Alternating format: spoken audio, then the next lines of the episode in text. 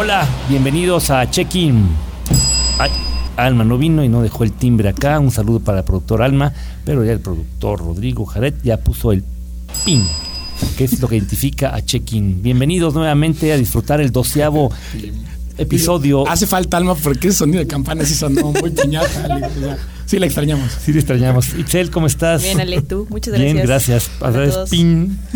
Javis, ¿dónde te fuiste? Ale. Nos dejaste bailando No con puedo la creer que por tercer capítulo consecutivo sigas teniendo un pelo, un corte de pelo nuevo. No es corte de ¿Por qué pelo, es el mismo corte de pelo. ¿Por qué te lo cortas Mira, tanto? es que yo voy a, a la peluquería los primeros días de cada mes y aprovecho para platicar con el peluquero. Carlos, ¿cómo estás? Hola, Ale. Qué gusto saludarlos. Ya viene la época donde todos nos amamos, todos nos queremos y después nos olvidamos.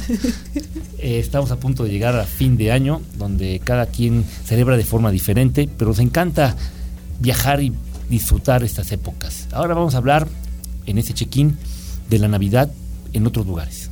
Vamos a viajar a donde celebran mucho con mercados navideños, a lugares donde, aunque haya frío, no pasa nada, puedes caminar. A mí me acuerdo cuando yo era agente de viajes tiempo completo, me decían, oye, pero ¿por qué voy a un lugar de frío? No pasa nada, hay gente que vive ahí que es de frío. Y puedo llevar hijos, pues hay fríos para niños, y niños para frío. Hay niños fríos en todos lados del mundo. Entonces no hay que... no Frío hay que- para niños. Entonces, Cosas la parte frías que hay cosas frías.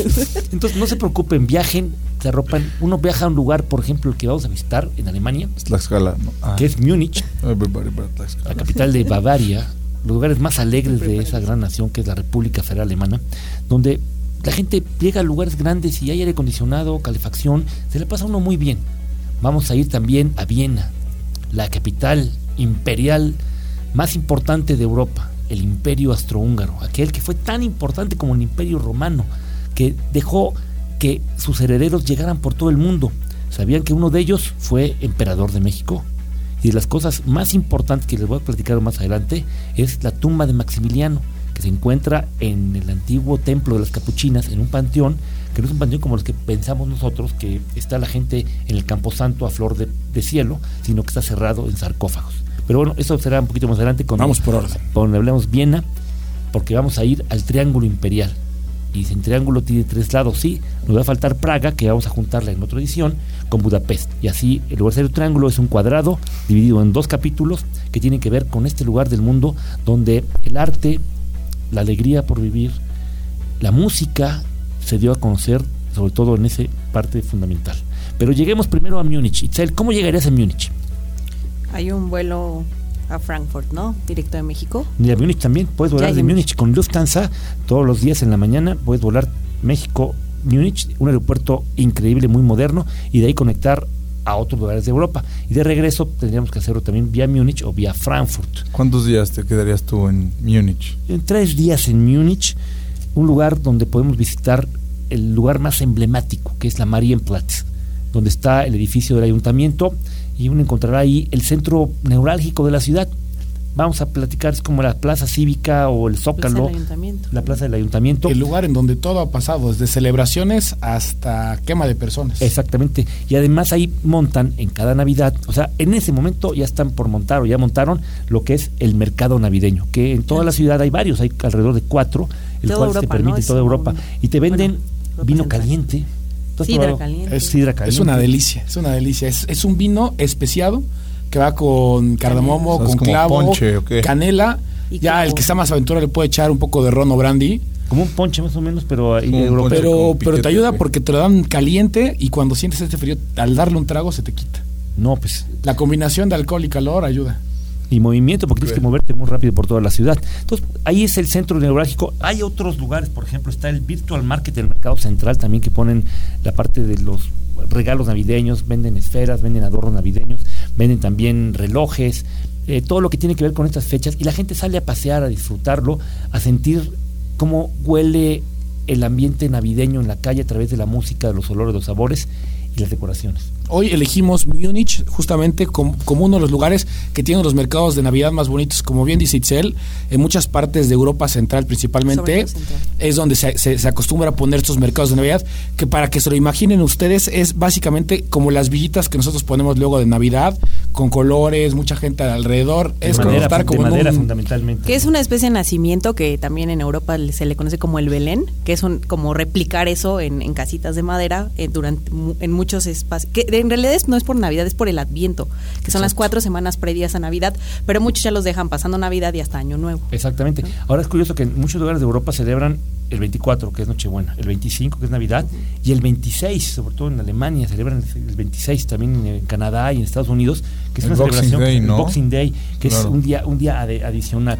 Y también tienen la oportunidad de tomarse días hasta el Año Nuevo y empezar, eso sí, puedes empezar ya el día hasta el 2, o como en España, que celebran mucho la Epifanía, que es el 6 de enero. Entonces es muy curioso porque cada semana tienes una celebración tan importante. El, el 5 de enero en el desfile que se hace los Reyes Magos en Madrid es también majestuoso y las familias se reúnen para celebrar ahora sí cada uno. Primero, Sí. que es casi casi cada semana igual mismo día, menos el de Reyes que es un día antes ya nada más. Y el arranque que también de Navidad, que es el día de San Nicolás, que no estoy segura si es el 6 o el 8, que es el día como de arranque de todas las festividades. Para los niños chiquitos de al- los, Santo, los sí. alemancitos, los güeritos, son los días que reciben sus primeros, sus primeros regalos. ¿no? Aquí empieza todo con el pasado mañana empieza todo, ¿no? Todos listos para Digo, dependiendo de qué día de vean qué el día lo podcast. vean. sale.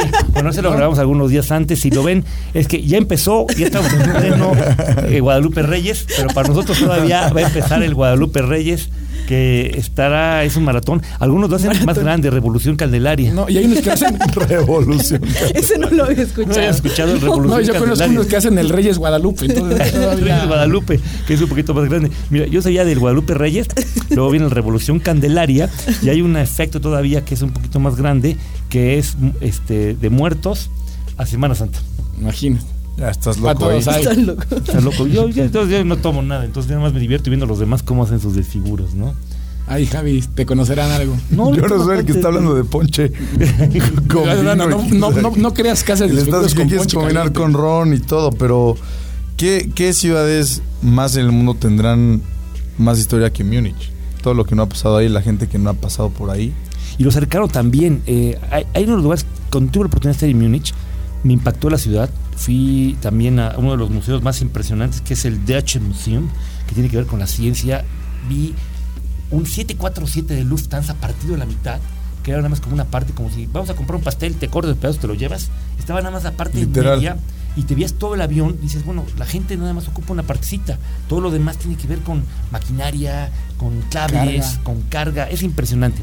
Y ese museo es grande, también está el English Garden, que es un jardín Inglés. inglés impresionante. ¿Cómo, cómo sabes, Javi? Ah, es que aquí Ale me dio mis clases de Ah, inglés ok, la vez pasada. Inglés vale mucho la pena. Pero algo que es cercano y pocos a veces lo visitan, pero es la imagen más conocida de Alemania en el mundo y fotografiada. Quiero que, es- lo digas en su idioma original. Ahí va, a ver si lo puedo Por pronunciar, favor. porque mi alemán es peor que mi Ah, inglés. y peor que tu yucateco también. A ver, ¿qué tal tu acento? ¿Cómo se pronuncia? Es el castillo de Neuschwanstein. Muy bien. ¿Lo dije bien? Sí. No, no, no, a ver, No, yo también lo tengo aquí. No es Yo lo Weinstein. tengo aquí y según yo es no Schweinstein. Está- se divide en tres palabras. Noi, que es nuevo, Schwan, que es cisne, y Stein, que es piedra. y que es este, bueno, dato piedra. curioso fue en el cual en el castillo en el que se inspiró Walt Disney para hacer el de la Bella Durmiente, el de Disney. ¿Quién sabe? Porque sabes que yo he escuchado muchos otros castillos de los que se inspiraron. Muchos dicen que también es el de Praga. Puede que El se haya más- inspirado en en, Disney todos, te dicen ¿no? siempre, en Disney te dicen, este lo inspiramos en el que está en Alemania. Yo me acuerdo que había una Es que fábrica de yo- colchones que lo anunciaba así. La fábrica de colchones. De veras anunciaba.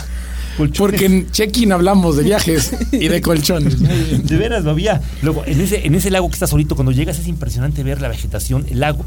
Y ahí el castillo lo hizo el rey Ludwig, que era el rey loco, que murió, no saben si es asesinado, suicidado en el lago que está pegado ahí. Y es un castillo que lo recorres de arriba para abajo. No está en Múnich, está en una localidad que se llama Fusen. Ah, que Está tienes que rentar un coche por lo general un tour, ¿no? o un tour, vale Claro. mucho la pena. Es de las cosas que si uno va a Múnich, tiene que acercarse a Fusen y conocer el famoso castillo de Neuschwanstein. Está, está más o menos, para que la gente Claro, nos vea, está como a dos horas. Mm. Sí está más o menos alejado, digo, para distancias alemanas creen que es mucho, mucho tiempo, para nosotros no tanto, pero sí es algo que tienen que ir sí o sí. Más en esta época de Navidad, los paisajes que se ven, para la gente que se imagina aquí, bueno, aquí vamos a poner una imagen también de cómo se ve el, el- el El castillo. castillo. más trabajo para Rodrigo.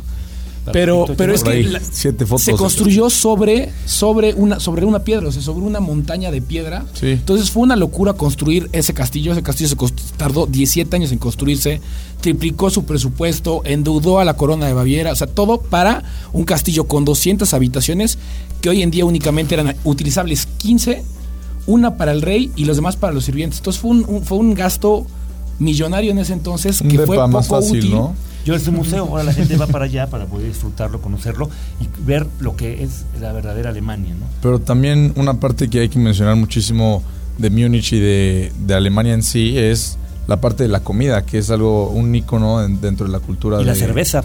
¿Qué tal la cervecería? A ver si puedo pronunciar bien. La, la. Justo esa es la taberna más conocida de todo Múnich. Donde se celebra cada año el famoso Oktoberfest. Oktoberfest. En octubre, ¿no? Que es en septiembre. o- Creo Sí, que sí se depende, celebra ahí, pero hay, eso. hay una localidad a las afueras de Múnich donde se celebra. Es como un espacio únicamente para la, la festejo del Y Oktoberfest. luego llegan las meseras, que todas son un poco robustas, y se llevan O sea, espaldonas. Con su traje típico. con, con su traje típico y ponen, haz de cuenta, los tarros de cerveza al litro y llevan alrededor de 10. Sí. Y los van cargando y van cargando. Y tú dices, ay, se le va a caer, se le va a caer, se le va a caer. ¿no? Y, y pretzels aparte. Y ¿quién no pretzel. Es, es, es impresionante lo que come. Y las salchichas, Frankfurt y varias de las que prueban allá. Y el chokrut también, Ah, sí. que es col, Col. labria. Col. Sí, que A mí me sabe a gusta. madres. Es sauerkraut. A mí sí me A mí gusta. no. sauerkraut. Es rico, es que tú... ¿Qué pasó, Ale? ¿Qué me vas a criticar No, ahora? nada, ahorita no te voy a criticar nada, Javi. No, pero es que me vas a decir de que... A ver, tu, tu playerita. Estábamos hablando de viajes. Estás de viajes y traes, en lugar de traer una que diga Visit Munich o I have been a, a Berliner, traes una de Nueva, traes una de Nueva York. Ale, tú me habías dicho, vamos a hablar sobre un destino de Navidad. Y yo me acuerdo que la película de Navidad es la de Mi Pobre Angelito 2, que se pierde en Nueva York. y yo dije, güey, esto es el destino perfecto de Navidad. Vivía mucho resulta- Canal 5 de chiquito, nos estamos dando cuenta. Resulta que es Múnich y, y Viena. Y bueno, ahí me A ver, ¿cuál es tu película favorita de Navidad? Híjole, yo creo que la preguntarle primero, de... Itzel. ¿Cuál es tu Yo, la película mía sí favorita? es mi pobre, mi pobre angelito. ¿Cuál, la 1 o la 2? No sé cuál es la que Ah. va a Nueva York. La La 2. 2. ¿La tuya? No sé, no sabría decirte. ¿La tuya? Yo creo que la 1 de Mi Pobre Angelito. ¿Por dónde? Pero no es de Navidad. Ah, sí, sí, sí, sí, sí. ¿Qué de película viste tú? No, perdón, perdón. Era, A ver. era, no te acordabas, perdón. ¿Qué era entonces? Era, era- no, sí, sí, sí. sí. Oye, a ver. Es que es la ¿cuál, versión es, alemana de cuál es tu película, ¿Cuál es tu película favorita De en, de ver en épocas navideñas? La Christmas Carol del cuento de John Dickens. De Dickens. Charles Dickens. John. Dickens. Es, Charles Dickens, perdona a todo el público. Aquí mi Hoy sobrino vienes, Javier te me echaste uno de los ponches de Es, vino de es aquí, cuento de. Navidad que es, habla de los fantasmas de la Navidad. ¿No se Ah, el señor alguna Scrooge. vez? Ah, Como el señor Scrooge. Ah, pero sí. el cuento real, no la caricatura hizo de Disney. de el Disney, ¿no? Sí, Disney, Disney como que en, Yo vi en- esa. en- Es que nosotros vimos la versión de Disney. ya. Yo vi la versión real donde la verdad sí En el sufre. Canal 5, ¿dónde la viste, Scrooge Carlos? es muy fuerte. En el Canal 5, por supuesto. ¿El- ¿Usted te tocó el tío Gamboín? No. No. ¿Han sabido hablar quién fue el tío Gamboín? Sí, sí No. sabemos quién es. Métese no. YouTube y sepan lo que es el tío Gamboín. Ahorita Algún les día pone el video. El tío Gamboín era un personaje que en los años 70 era como el anfitrión del Canal 5 y tenía su club de sobrinos del tío Gamboín y daba premios, daba cosas y anunciaba los programas y, hacía- y traía muñecos y todo. Era como un Chabelo más infantil. Exactamente. Era el hijo de Chabelo, yo creo. Mm, Está ser. muy viejo. Sería el pavo. Pero Pero sigamos hablando porque la gente acá creo que quiere hablar, quiere hablar de Múnich, ya llevamos tiempo transcurrido y todavía nos toca hablar de la ciudad imperial por excelencia, donde se come el más rico Sachertart. ¿No? Sí, Lo dije, la- ¿Qué- qué- qué es? Es un La tarta pastel- Sager. tarta Sager. Hagan un La- crossover un aquí. pastel de chocolate, básicamente, Es- ¿no? Con, es la tarta con, Sager. Pero a mermelada. a, Vamos a, a, Viena. A Viena. O podemos de- hablar sobre otras cosas que hay en, en Múnich, que hay este mu- más museos aparte del que tú fuiste, del que viste el avioncito cortado a la mitad. Sí. Uno de los museos más famosos para los ingenieros y los amantes de los coches es el Museo de BMW, Sí. el cual es el centro de ingeniería más grande de todo el mundo. BMW es de ahí. Es de ahí justo, no, bueno, de Baviera. la- de los mejores Es- coches del mundo son alemanes. la primera palabra es, que es, es por Baviera, ¿no? Que Sí. es Bavaria. Antes de que fuera Alemania como tal, ¿no? Exactamente, porque antes eran diferentes eran reinos, era diferentes Prusia, reinos. y era todo muy En distinto. 1870 por ahí, yo creo que Es se que el mundo hizo. es diferente a como lo conocemos. El mismo Italia fue unificada en el siglo XIX por Víctor Manuel. Claro, también Alemania. Luego cuando Praga, la- República Checa, que era Che- Checoslovaquia. Checoslovaquia, esa fue después de la Primera, De la- de la Primera Guerra Mundial, Claro. luego fue la Segunda y cambió todo. Muchos países que los conocemos ahora pensamos que siempre fueron así y ha cambiado. Yo de niño para mí había dos Alemanias, Sobre todo Ah, claro. la República Democrática Alemana y la República Federal Alemana. Y yo tuve la oportunidad de ir a las dos y sí es una diferencia abismal en ese momento. Ahora ya la Alemania unificada en O sea, podías 90, cruzar así, tuviste visa, haciendo te pedían visa. Para, para cualquiera de los dos. No, para Alemania Federal, la República Federal Alemana, te ¿Y cuál era el contraste? ¿Te acuerdas más o Era menos? muy grande el contraste, ya que te ibas como si entras al túnel del tiempo, de ver una ciudad donde el capitalismo se enseñaba y se mostraba, a un lugar donde estaba todo bajo un sistema de Régimen. de régimen autoritario y que cambió la vida de muchas personas. Mm, Estabas en Y Alemania era, era importante. ¿no? No, digo, muchísimo. Y Yo tuve la oportunidad de pasar por el Checkpoint Charlie, que era el lugar donde hacías el cambio hacia el lado oriental. Alemania, cuando Sí, termina sí. la Segunda Guerra Mundial, la divide en Berlín en cuatro sectores: eh, el francés, Francia, el inglés. británico, el inglés y el soviético. Los tres, de, que podríamos llamarle pertenecientes al eje. eh, no, no el eje, estoy diciendo tontería. El, al los lado- aliados. a los aliados. el lado de los aliados, Los aliados que quedaron con el lado occidental. Y el otro soviético, ¿no? soviético, Y sí, la diferencia. Pero aparte, Berlín estaba como una isla. Sí. Estaba adentro completamente de Alemania Oriental. Tú, para ir, por ejemplo, de Hamburgo, tenías que irte hacia el este. Pasabas, salías de la frontera de Alemania Federal, pasabas, entrabas a Alemania Oriental y luego llegabas a Berlín. Y en Berlín tenías que volver a pasar Claro. la migración para entrar a la ciudad. O sea, como una dona, por Ah, así decirlo. sí, está en medio de- Cuando tú querías entrar a far- aparte al lado oriental, tenías que volver a salir por el famoso checkpoint Charlie. Y era aquí como un- una callecita literal. Era un una punto de calle, era un control. punto de control. Wow. Pero que estaba El lado americano. rodeado de militares de los dos lados. Cuando salías de un sector, te decían, ibas por ejemplo en un autobús, te decían, estamos saliendo del sector británico. We are leaving the British sector. por ejemplo. Acento hasta eso no está, no está tan malo como Mucho mejor que su alemán. Y, entonces, y luego el, el inglés, es, es todo, todo, todo, toda una vida. un- había dos aeropuertos, hay un aeropuerto que está medio abandonado, eh, aeropuertos que han crecido, y la ciudad no fue capital, era capital del lado oriental y era una ciudad normal del lado occidental. La capital de la República Federal Alemana estaba en Bonn, una pequeña ciudad eh, universitaria que creció mucho y que cuando se unifica Alemania deciden regresar el gobierno a la- Berlín. a Berlín, que ya es una- Wow. un solo país. Múnich ha estado siempre del lado de la República Federal Alemana, Sin embargo, hoy en día es la ciudad con mejor calidad de vida de Alemania. Con un clima espectacular con respecto al clima que puede tener Muy- otro. muy- Y muy cambiante, muy ¿no? cambiante. y aparte eh, un, un alemán un poco más eh, social podríamos decirle los alemanes te lo dicen los del sur eh, son los latinos de Alemania Cambia muchísimo, desde el idioma hasta la forma en la que se comportan. Es muy diferente conocer a una persona de Berlín a una persona de Múnich. Pero sí, para la gente que nos escucha, que sepa que puede ir a Múnich en, en invierno, que sí va a ser frío, pero que es parte de la experiencia también, ¿no? y después pueden tomar una carretera un tren eh, ir hacia el sur pasar posiblemente de Múnich por Salzburgo vale muchísimo la Hermoso. pena parar La casa de Salzburgo, Mozart. la casa de Mozart eh, hay una colina hay un castillo hasta arriba pueden tomarse un vino blanco frío y ver toda la ciudad todo va a estar masticado por Mozart vas a Todo encontrar Mozart. chocolates de Mozart discos de Mozart Masticado todo. por Mozart. y después de ahí sigues la carretera y vas a llegar a la ciudad imperial por excelencia que es Viena. Viena, Viena. Viena, rodeada de anillos que hacen como periféricos, la parte de los palacios. Hay uno de los más emblemáticos, el Palacio de Schönbrunn, el Palacio de Hofburg, que ahora actualmente es un museo, que ahí en la, es un lugar donde está el Museo Etnográfico. Y en el Museo Etnográfico Está. encuentras lo que se llamó, se dice que fue el antiguo penacho, de Moctezuma, Moctezuma. que por alguna razón llegó a Europa tanta gente que pasaba. Y ahí está mostrado, muy bien cuidado, Increíble. y que siempre los mexicanos dicen hay que recuperarlo. que no está científicamente comprobado Comprobado que sea que de sea. Moctezuma y tampoco era el único penacho que tenía. Digo, se- seguramente era un Traía penacho varios. que. sí. Uno por cada Ahí día. tenía un tener clase pero, lleno sí, de pero sí habla mucho la gente, exactamente. Y- y vestidor, lo que dije ¿no? al principio, ¿qué hay de México allá? Bueno, cuando uno llega a conocer el- la, el- la parte donde están enterrados los monarcas que fueron partícipes del gobierno austrohúngaro, la dinastía De los Habsburgo.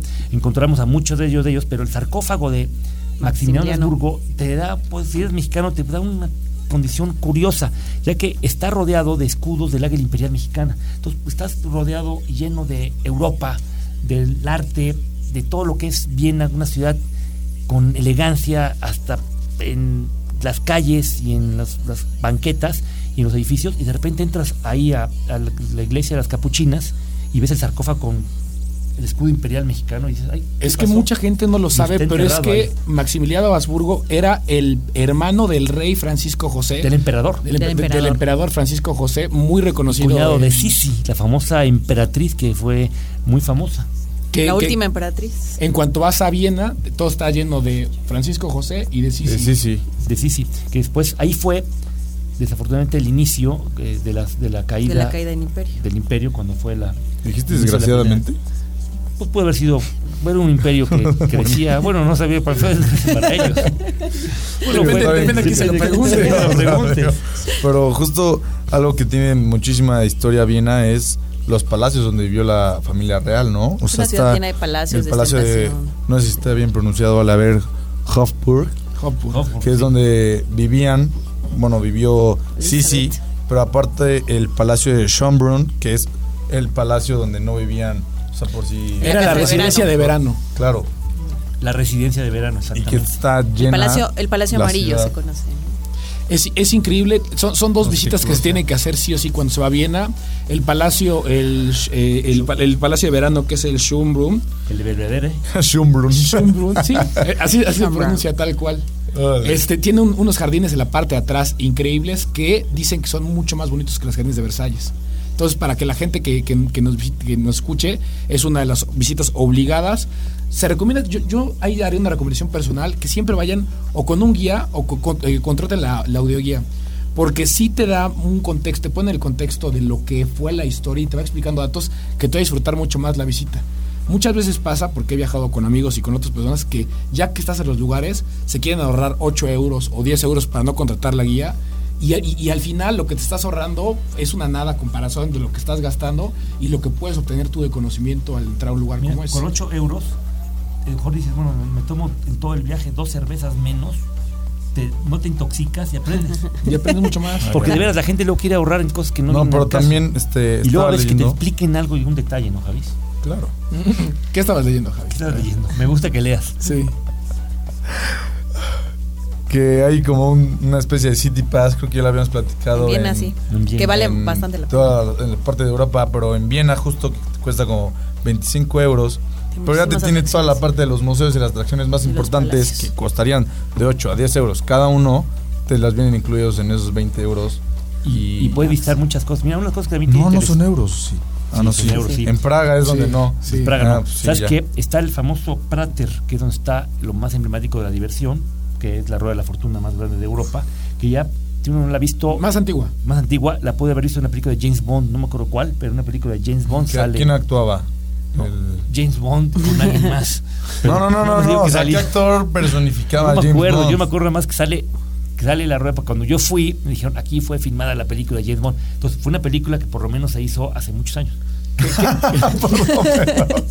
También es sería- cierto. Sería hay- como la rueda de la fortuna, como la abuelita de lo que hoy es la, la- el London Eye, ¿no? Por- porque sí es una caseta muy grande en la que se sube y mucha gente. emblemático no luego también encontramos eh, mucha muy buena comida y algo que lo que curioso que mucha gente que le gusta la equitación o tiene gusto por los caballos, de cuando caballos. visita eh, Viena va y pide, tiene que comprar tickets con anticipación para ver el espectáculo que es no todos los días, pero tiene ciertos horarios en específicos fines de semana o fiestas especiales, que es la Escuela Española de Equitación. Sí. Son caballos españoles y es una maravilla verlos, porque es la manera en la cual los caballos empiezan a tener cierto ritmo con la música, uno entiende todo el, el ser de la, la elegancia, y son caballos españoles, pero la escuela principal está En ahí en, en, en Viena. Hay muchas cosas que hacer, ¿no? Realmente Viena, a título personal, yo diría que es una de las ciudades más hermosas que he visto en mi vida. Es increíble caminar por sus calles porque combina en muchos momentos arquitectura muy clásica con mucho, o sea, que, que puede, puede oler a historia con temas muy modernistas. Pero también, hablando de espectáculos, tenemos que hablar sí o sí de la ópera, ¿no? Y la ópera tiene mucha, podríamos llamarle, este, esencia, y es de las óperas donde transmiten cada año eh, por televisión. El show, el show de. Año Nuevo. Es impresionante. Yo lo, cada año que puedo lo veo, lo pasan, lo ¿Lo vas puedo ver por este YouTube. año? Sí, y lo pasan en no en vivo porque es madrugada de nosotros, 11. pero tú lo pasas en YouTube, siempre lo tienen ya en un canal especial. Y, siempre se invita a un, a un director de... Es- Es, es la. Filarmónica de Viena, Y- con eh, completan, complementan con ballet y ciertas obras que, que son de, de gran... Aunque la, aunque la ópera por lo regular se debe comprar con mucha anticipación, me parece que en abril para tenerlos, siempre salen tickets, haz de cuenta que el, las, em- los empresarios reservan 500, 500 boletos y tú puedes llegar 90 minutos antes de la función. Recomiendan que, por ejemplo, para estas óperas llegues con muchísimo tiempo de anticipación y, y puedas adquirir y tu boleto directamente. de veras de traje, corbata, las mujeres de largo. Dicen que por eso mucha gente que cree que es muy caro y la verdad es que puedes conseguir. Vale mucho la pena. Pero- Sí, pueden a ahorita. además, ahorita puede entrar gente después de acabar el episodio de Check-in. No, que se acabe. que se acabe, pues, se meten a YouTube y ponen ahí eh, claro. De música de Año Nuevo de la Ópera de Viena. Y de veras es una. Que hay dos maravilla. óperas, la estatal y la de la ciudad. La de es la tu música favorita. ¿no, Ale? La música clásica es parte de la música que me gusta disfrutar. Esa y Flans. ¿Te gusta Flans? Me gusta Flans. Órale, qué vi- bien. Pero- y las vi en vivo tres veces cuando ya no actuaban. Ah, casi no te gustan Flans, Tres entonces. veces en vivo. También me gusta Queen y lo vi en vivo. Neta, viste a vivo. Sí, en Queen vivo? estuvo en Puebla el 16 de octubre de 1981. ¿Conociste a Freddie Mercury? En el estadio Zaragoza. Se presentó durante el sábado y el domingo. Me tocó ir al concierto del sábado. ¿Y qué tal estuvo? increíble. El mejor concierto de tu vida, seguro. Pues sí, yo creo que yo tenía 16 años. Qué bueno. Tú no habías nacido. Obviamente no nací en 1902, pero está bien. Eh, ahorita que, que hablábamos de la ópera. hablar- hablando de la ópera, justo. Con Tú, tú, tú, por favor. No, que es importante destacar que sí, a pesar de que es un tema que de mucho protocolo y que es de mucho lujo, como No dice Itzel, necesario. Es, primero, no es necesario, pero sí te ve mal la gente, pero también es de las pocas óperas que sí tiene boletos muy baratos. O sea, digo, dependiendo para qué tipo de evento, Claro. pero sí puedes encontrar incluso boletos para la euros, ópera ¿no? de 3 euros o 4 euros, siempre y cuando te formes en la fila, pero eso en ninguna y no par- tienes parte asiento, mundo eso es, eso es Estás de una pie. clave. Estás de pie todo el- la obra. Dice que hay gente que no, que no aguanta estar No de pie, que puede salir, pero no puedes entrar hasta el intermedio, pero eh, por O sea, 3 ¿cuánto euros dura- o 4 cuánto horas vale mucho la una pena. ¿Te gusta? Dos horas, ¿no? Más o menos. Hay algunas Dos que o hasta, tres. hasta 3 horas. O sea, hay algunas que son bastante largas. largas, pero la gente ya sabe. lo Pero que la va. gente vale, Es una ciudad donde la música se ve hasta en el aire. Bueno, es que también es más tu más la espera que haces para adquirir tu pase. Hay gente que llega con tres horas de anticipación y luego las tres horas del- de la ópera, entonces es un... Pero véanla de veras. Pero vale la pena. Vale mucho la pena. El último que yo vi fue el 1 de enero de este año y la verdad lo disfruté muchísimo. Hoy en día la ópera es muy reconocida, pero en su momento cuando se inauguró en 1864 con una, una, una obra de Mozart, fue muy criticado porque se decían que, como en otras, en otras ciudades, rompe con la arquitectura y la belleza de la ciudad. Entonces, hu- ha habido varias intervenciones de los artistas, pero siempre los artistas acaban siendo muy criticados por cualquier tipo de intervención que se haga a la ópera, porque sí es bien es igual a cultura, a música, a teatros. Alrededor de la ópera hay muchos peque- pequeños teatros que te ofrecen noches Sí, de concierto también de música clásica con intermedios para que te, te- para que puedas tomar un poco de champaña, lo que sea, o sea, como que es, es parte de una experiencia que cuando vayan a, a- a Viena se tienen que Y vivir. tú tuviste Viena en época de frío, ¿no, Carlos? invierno. Porque yo estuve en época de calor y la gente, pues sí, sale con, a lo mejor con ropa un poco más liviana, podríamos llamarle. Una ciudad que. Como en todos lados sale. Y Carlos, tú tuviste. No, pero es que sí tienes que prepararte. O sea, cuando tú sabes que vas a un lugar como esos, tienes que prepararte con ropa. Y la verdad es que la ropa que nosotros tenemos aquí en México no te ayuda. O sea, te puede ayudar un poco en lo que llegas, pero sí, lo recomendable O es sea, que llegas a estar a 0 grados. Menos cinco. menos. Menos cinco, menos menos como a- dependiendo que en qué época vayas, puedes estar a menos 5, incluso hasta menos 10 grados. La temperatura ideal sería los 0 grados y que llueva. Porque en el momento en el que llueve y hay 0 grados, no, no llueve técnicamente, sino cae nieve. Si hace más frío, se congela esto. Y si hace más calor, pues es, es muy sucio la ciudad. claro. Pero es, es muy bonito. Y hay que visitar los mercados navideños. De, el mercado navideño de Viena es igual de hermoso que el mercado de Múnich. Pero también algo de lo que hay que hablar mucho es sobre los museos y la cultura en Viena. Está el Museo de Mozart, que ahí nació. No, no, No, nació en Salzburgo. No, no, no. En Salzburgo. No, no, no. Lo dije hace ratito, te Sí. Bueno, hay un museo de Mozart. También. Pero es que me confundí por lo que dijo de la Strauss, ahí nació Strauss. Sí. También nació ahí Oye, ojalá puedas poner un poquito de Sigmund música. Freud. El productor puede poner un poco de música de Strauss. El vals. Los vals, los vals son interesantes. Les voy a contar una historia curiosa que Javier y Álvaro la vivieron. ¿El vals de Javier? No, cuando mi hermano se casó Tuve un vals a mis Colombia, 15 años con no, Ale. cuando, cuando se casó mi hermano en Colombia, eh, estaban todos hechos bolas. Y entonces llega la wedding planner colombiana y me dice un vals mexicano, pero para ellos el vals era, es el nombre de la música que tú puedes poner cualquier música tradicional. Pero a mí llega y me pregunta, ¿un vals mexicano? Y yo digo, un vals mexicano, pues Juventino Rosa sobre las olas. Y con eso abrió pista. Fue la segunda que pusieron porque ellos eh, habían escogido, la novia escogió uno que era música ya pa, pa, pa. Como. Normal. Y yo Una digo- bachata. y de repente veía que todo el mundo me veía a mí. Y la novia, mi cuñada, no me lo perdona. No le mando, ese día. no le mando saludos. No, el- saludos Ana, saludos Camilo. Pero sí me pasó, porque yo, eh, para ellos es decir un vals, y tú te imaginas, Sí, es un Música baile típica. normal. un vals es, es- es música específica para, Para bailar. Para bailar como bailaban en finales del siglo XIX. Entonces, un va- y yo dije, vals mexicano. Yo dije, un vals mexicano. Estuve piensa y piensa, digo, sobre las olas. Quiso ver Rossi, padrotón. Aquí es- A ver, ¿con, ¿con qué les voy a impresionar? ¿Con qué? A la banda de Colombia se van a quedar. Y, y sí, y al final sí. Al final Dijeron dijeron, que- que quién le ¿Quién fue este brother que subía ahí en una fiesta? Entonces la, la, la wedding planner dijo, no, yo no la puse, fue él. Y yo, De hecho, todos te señalamos y nos reímos. pero yo, yo pensé, dije, me empezaron preguntando un vals. Es que para la palabra vals había dicho una canción para que bailen Claro. los novios. Pero yo he dicho, pues a lo mejor una de Luis Miguel, una Yo ni me di mexicana. cuenta de eso, la neta. Estás demasiado borracho Si, ya. si te dieran una segunda oportunidad de poner un vals en Colombia, ¿cuál podrías? Yo pondría la de Los Para Azules. más De Mijares. Para. Mijares. Es y- para una boda. Ah, pero pues estamos hablando así como para bailar. No, si pero quieren una como romántica, ¿no? Como, Como No, no, romántica. no. como- Pues es, o ¿qué? ya, La como- prim- es el primer vals de novios. Sí. Ajá, O era sea, algo pero así. no vas a o sea, poner algo. Sí, no, no, No no, no, unas de. Un vals de ópera, brother. No, no, fue, fue, una, fue una confusión. Ya entendí que a veces el lenguaje puede ser diferente. Ahí, eso que siempre hay que aprovechar este check-in para hablar también de los errores de la comunicación. En ese mismo viaje, eh, yo le digo al, al mi hermana, le dice al taxista, ¿ya quedó todo? Sí, ya me canceló su hermano. Entonces va y me dice, ¿por qué le cancelaste el transporte y lo vamos a usar? No lo cancelé, ya se lo pagué. A ver, vamos a aclarar. En Colombia cancelar es pagar. Pero ya es el mismo español, diferente lenguaje. Amigos colombianos que nos ven, un saludo afectuoso desde la patria querida de Puebla. Vamos a recuperar un poco lo que decía Carlos de los mercados navideños. También es cierto que estamos... al principio.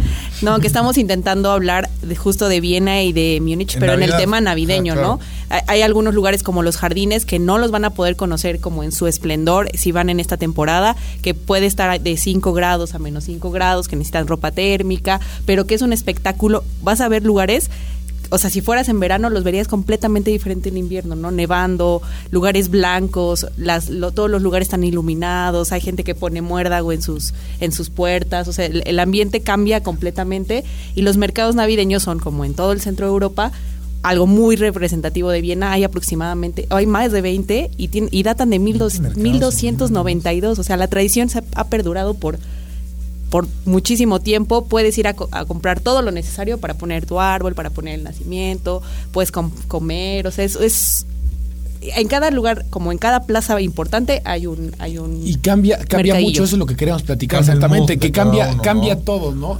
El hecho de que si haga frío y que pueda estar a unas temperaturas bajo cero, no afecta tanto porque a cualquier lugar al que tú entres hay calefacción y, y- y la, y la recomendación también para la gente es en cuanto tú en su lugar, quítate la chamarra. En estos lugares alemanes y, austriacos hay muchos, o hay lugares donde te lo guardan, o vas y lo pones en cualquier perchero. la las cosas no se pierden, ¿no? Para que este Vayas con y ahorita que hablas de los árboles navideños cambia mucho el árbol de los árboles navideños de allá a los árboles navideños que nosotros conocemos acá, que luego buscamos que sean casi dos metros. Como Allá los árboles chiquitos. pueden llegar a medir un metro y son muy pequeños, pero lo que buscan es que se- las ramas sean más largas, sea que sean más gordas. ¿Por qué? Porque la tradición también es que el árbol se decore con velas. Entonces, el 24 de diciembre, prender. los alemanes y los austriacos prenden vel- le prenden velas a los, a los árboles, digo, tiene un, una cosita especial para que, Una no, para que una protección para que no se queme, pero es una tradición que cambia de allá a acá. Se, se- se tra- tradicionalmente se come esta cola agria que a Ale le encanta, el sauerkraut. Me gusta mucho, de veras, es, es- es rico. Sí, lo dulce que es uno tiene que tener la parte no dulce para La ácida. Se la toma neta, el vino la neta, caliente. hice así, hice así porque la neta no se me antoja una cola de qué. Col, col, Col. col, col. Col agria. A, a ver, Javier. ¿Sabes qué? Demasiado cabello, a, a- proyectarse a otro lado, Javier, por favor. Estamos hablando Yo de comida, que- de mercados navideños. No, no, no, eso sí lo he probado y sabe, proyecta- sabe Sí horrible. lo has probado, Javier. Del Shrut, esa madre. Ah, yo- Chocrut. Chocrut.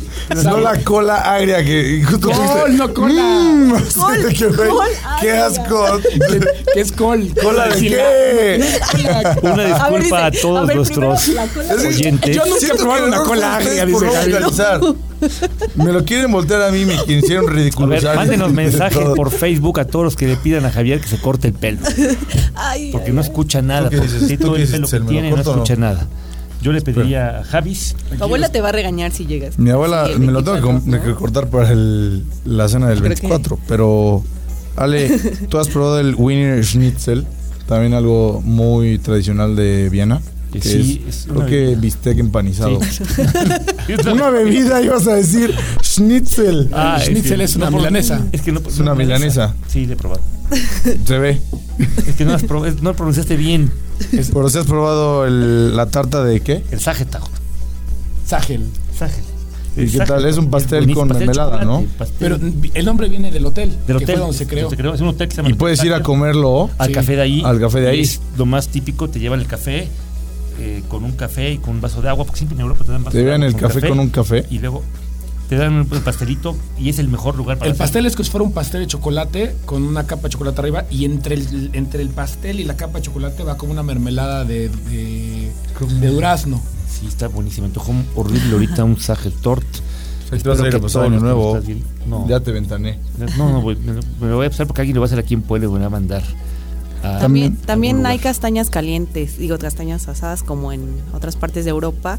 Y además de vino hay sidra, sidra caliente, que también la preparan de cierta forma. Y eso sirve mucho para mantener el calor, como decía Carlos. Y digo, hay muchos dulces, hay muchas cosas como para que en esa etapa, en esa época la gente pueda salir y relajar, o sea, como aguantar el frío. mucho azúcar, algodón de azúcar, chocolate, caliente. chocolate caliente deben De ahí mantener las calorías. Los bastones estos de azúcar también vienen de ahí. Y hasta hace unos años inventaron, como es el, el Glühwein, que es el vino caliente, ahorita inventaron el Glühbier. Y es cerveza, Cerveza caliente, caliente. también, igual especiada. Muy bueno. Recomendable también para la gente que, que nos escuche. Se prepara con, eh, con cáscara de limón, cáscara de naranja, Naranja, clavo, clavo. eh, Canela. Canela Y bueno, el vino o la cerveza. Y ya si quieren echarle un piquetito ahí de brandy o de ron, para que Pues, amarre. la Para que amarre para el No, frío. Es- esa explicación de Carlos está muy completa porque a veces no interpretamos lo que toman y la gente lo toma porque de verdad el frío es muy fuerte y es una manera de mantenerse Como en Rusia, ¿no? eh, cálidos y, Mother Russia. y, y poder sobrepasar el, el tiempo. Y es que en todos lados en la calle lo, lo ves y lo compran, te cuesta más o menos de 4 o 5 euros la, la botellita, pero es que te dan una taza y algo que se llama el fan. Entonces te cobran la taza, si la regresas Ajá, te devuelven cobran. 3 euros o 2 O euros. te la que puedes llevar de el recuerdo. depósito Si quieres te puedes quedar la, la, la Cuando compras aquí en México un refresco o una cerveza, pues tengas el depósito. El, el retornable. También hay una bebida que está como de moda ahorita, que es el, como lo platicamos de la cerveza y el vino, es el Red Bull. Lo vas, hacen lo mismo. Yo ¿Lo escucho que es espantoso, pero hay gente que le gusta. Es, la bebida es de allá, o sea, es- nació allá. entonces sí, ya empezaron como a, a hacerle esa combinación caliente, entonces hay gente que dice que sabe espantosa, pero hay gente que le ha gustado mucho, entonces es Que una, nos diga Carlos, ¿qué tal? No, una, sí, no una eso no nueva bebida. No, aparte que has de estar, pero no duermo. Yo me lo tomo y no duermo en tres Sí, días. está. Como le digo, yo me lo tomo ahorita y, me vuelvo a dormir en dos semanas. Oigan, no hemos hablado de la Catedral de Viena, que también es el Ay, símbolo precioso. per se de- de- de- del lugar. ¿Es la de que San dentro, Esteban? ¿O es? San Esteban. Sí, San San Esteban. San Esteban, sí. Que dentro de la, de la catedral, cabe que está una imagen de la Virgen de Guadalupe. Como en muchos otros lugares, como también lo puedes encontrar en, En Notre Dame, en Notre Dame, París, lo puedes en- encontrar en San Patricio, en, Nueva York. También hay una capilla así dedicada a la Virgen de Guadalupe, emperatriz de América. Ahí Ah, también lo puedes encontrar. Por estos lazos que vinculan también a México con Austria a raíz de eh, Maximiliano. No le pasó nada a Notre Dame este, apenas que se quemó, ¿verdad? O sea, la gente puede seguir entrando y saliendo. sin Está en reparación. Hoy, hoy leí una noticia que esperan que, que sean cinco años en lo que tarde la renovación. Bueno, pero creo que hicieron un crowdfunding y recuperaron un billón de, dólares en menos de 24 horas. Y ahorita aparte hay una hay un libro de Ken Follett que tú lo compras y habla de Notre Dame, es una historia, una novela y todos los recursos que se obtengan eh, son Son para, para- Notre Dame. de que Ah, un el escritor inglés de muy bueno. moderno o restaurarlo tal cual como, como era, ¿no? Sí, Que ¿Por qué votarían? yo, Yo restauración. Yo restauración. Probablemente restauración. ¿Tú? A mí me gustaría verlo un poco más moderno. Sí. Aunque va en contra de, A lo mejor- de la cara de Itzel.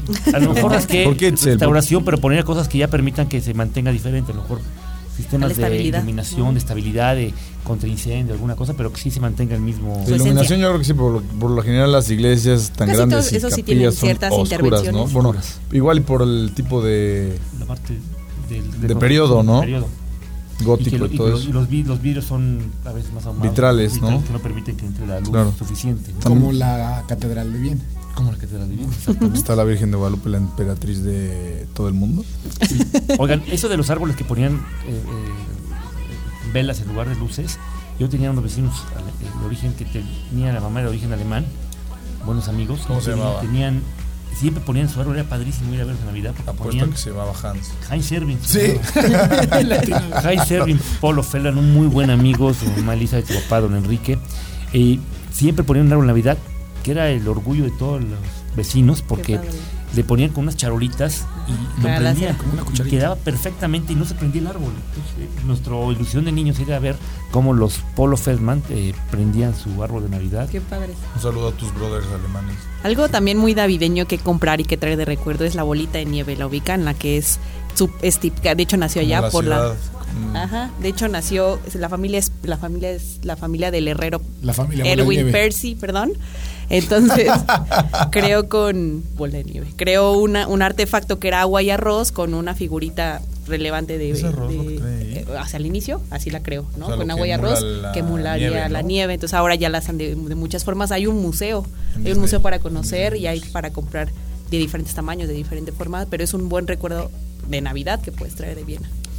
Pues a todo el mundo le deseamos una muy feliz Navidad. Quisimos hacer que este episodio que saldrá unos días antes de Navidad, para que se acuerden, si lo ven después de Navidad, piensen que todo esto para la siguiente Navidad. Exacto. Es lo bueno de que esto, que no importa cuándo lo hagas, siempre, siempre va a haber una siguiente Navidad. Feliz Navidad a todos, que disfruten no solo ahora, sino que disfruten siempre, que Tu- no... tu- tus deseos para la gente que nos escucha. Mis deseos para la gente que se escucha. Espera, espera, antes de tus deseos, toma en cuenta que se acaba una década y empieza otra ley. Eh, Hay gente que dice que no se acaba, que se acaba hasta la siguiente, pero vamos a discutir eso ahorita. Bueno, ¿cuáles son tus deseos para la siguiente década? Eh, que seas feliz, que te cases. Yo me voy a casar Puede ser posible, puede ser posible que seas más responsable y más feliz. No, a todo mundo le deseamos que tengan la oportunidad de conocer a alguien que no hayan conocido, sea un amigo, Que hagan algo novia, que les que- da miedo hacer. tal que vez. hagan algo que no hayan hecho, que se reconcilien con alguien que estén des- des- desarticulados. Siempre hay alguien que no es que no está cerca de ustedes es Navidad, Gaby. Aguanta. Y Estoy es- abrazando a Ale para los que no pueden ver el video. y es bueno Y le está gustando. Estoy tratando de hablar en serio, Está que se encuentran a alguien que, que a lo mejor por alguna razón se dejaron de ver y que lo vuelvan a encontrar y que viajen mucho, porque si viajan es que todo lo demás está solucionado. Itzel, Pues lo mismo, yo creo que este, este podcast se trata de animarlos a que puedan viajar y el mejor deseo es el- que el siguiente puedan visitar algunos de los lugares que, de los que hablamos en Chequi. Javi. Eh, pues que muchas gracias por estar con nosotros en este programa y que así como viajar es intentar salir un poco de la cotidianidad y de los problemas que te que puedes tener en tu vida, así mismo es lo que queremos emular con este podcast, el olvidarte de que algunas cosas pueden estar malas, algunas cosas no pueden estar como tú quisieras que estén, pero siempre invitándote a soñar con este podcast, a, a soñar a- por una vida mejor, por viajar, por disfrutar con tu familia, ¿no? Sí, yo, yo, yo les diría lo mismo, en, en el mismo sentido de que, que viajen y que viajar puede ser a través de, de este podcast, pero también los invito a que viajen, no necesariamente saliendo de su ciudad, que, que viajen dentro de su ciudad, ¿no? De donde sea que nos escuchen, vayan a los lugares a donde hace años no iban, visiten y vean la ciudad con ojos de turista y disfrútenla, cuídenla, porque en algún otro podcast en otra parte del mundo estarán hablando de su ciudad. Y por último, cuando viajen, que sea tan importante el viaje que los cambie. Si un viaje no te cambia, es como si solamente viajó tu cuerpo, tu mente y espíritu se quedaron en casa. Los viajes tienen que cambiarte para ser mejor. Que no llegues igual como te fuiste. Si llegas igual como te fuiste, es como, es como si no te hubieras ido. Disfrútenlo. Un agradecimiento a la Tropical Caliente 102.1 FM de Puebla, a mi primo Rafa Cañedo que nos hace favor de prestar las instalaciones, a Sergio que siempre están atrás de todo el equipo, a los compañeros que nos permiten utilizar estas cabinas y a Viajes HR, que es una agencia de viajes donde principian sus vacaciones, sigue habiendo agencias de viajes naturales donde la gente te va, te sonríe, te atiende y que quiere hacerte feliz. Que va a haber una peregrinación guiada por ti, ¿no? O algo así. Es peregrinación, es un viaje a la India. Peregrinación. Bueno, vas a peregrinar a todos. Es un viaje a la India por cumplir los 50 años de Viajes HR. Contigo, tú eres el host. compañero de viaje. ¿Y Ahí estaremos tal? con ustedes y pues esperemos que vayan. Apúntense. invitamos, imagínense viajar con Ale Cañedo a India. Wow. todos. Que tengan También feliz sigan Navidad. nuestras redes, arroba check-in con Ale Cañedo. Feliz Navidad. Feliz Navidad. Feliz Navidad. Felicidades, Nos Javi. vemos en enero, ¿no? ¿Yo, yo qué? Felicidades a ustedes también. felicidades. A la campanita, a la campanita.